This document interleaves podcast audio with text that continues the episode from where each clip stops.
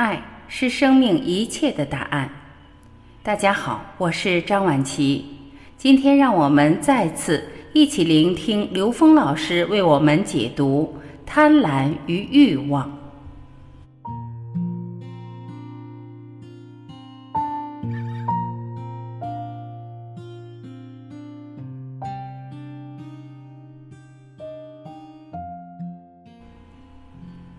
人的欲望有的时候是无止境的，而且有些人他不是来修行，他就是那个贪心膨胀。你给了他们一个机会。有一个机构的老总来跟我说，想跟我一起做事业。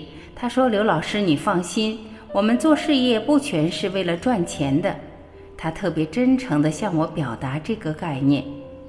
我说：“我收到了。”但是如果你要跟我紧密合作的话，我告诉你我的想法，我做这件事情完全不是为了赚钱的，因为只有这样，你才能真正聚集最佳的智慧、最佳的能量、最有境界的东西来跟你聚合。你只要说不完全是为了挣钱，那还有为了挣钱的部分。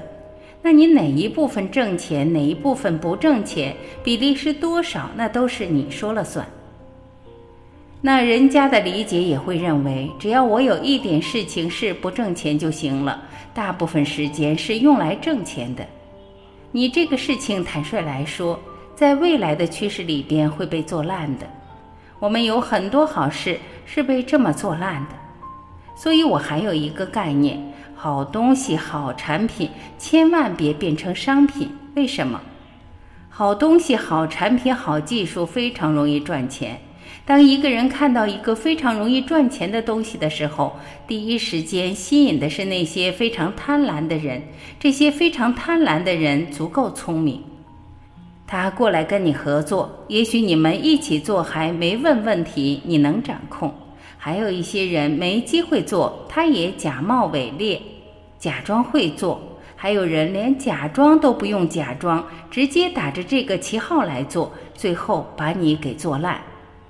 所以，我们现在很多好的东西、好的想法、好的理念，一年就被人做烂了；好的词汇、好的理念，最后都变成包装了，变成商业利益包装了。他把你这个概念给做烂掉，这就是当你这个理念不纯正的时候，这没有好坏。大家注意，真的没有好坏，没有善恶，只是你做这件事情用这种方法做，你太辛苦了。而当你这个好东西，你不是为了赚钱，你是直接服务于这个社会，这个社会真的需要你服务于他的时候，坦率地说，你获得的是什么？是公信力，是话语权。你在一个领域里有公信力，有话语权，在这个时代里面，谁都知道那是你真正的无形资产。这种无形资产让你出口成金，点石成金，这才是无形能量的力量，意识能量的力量。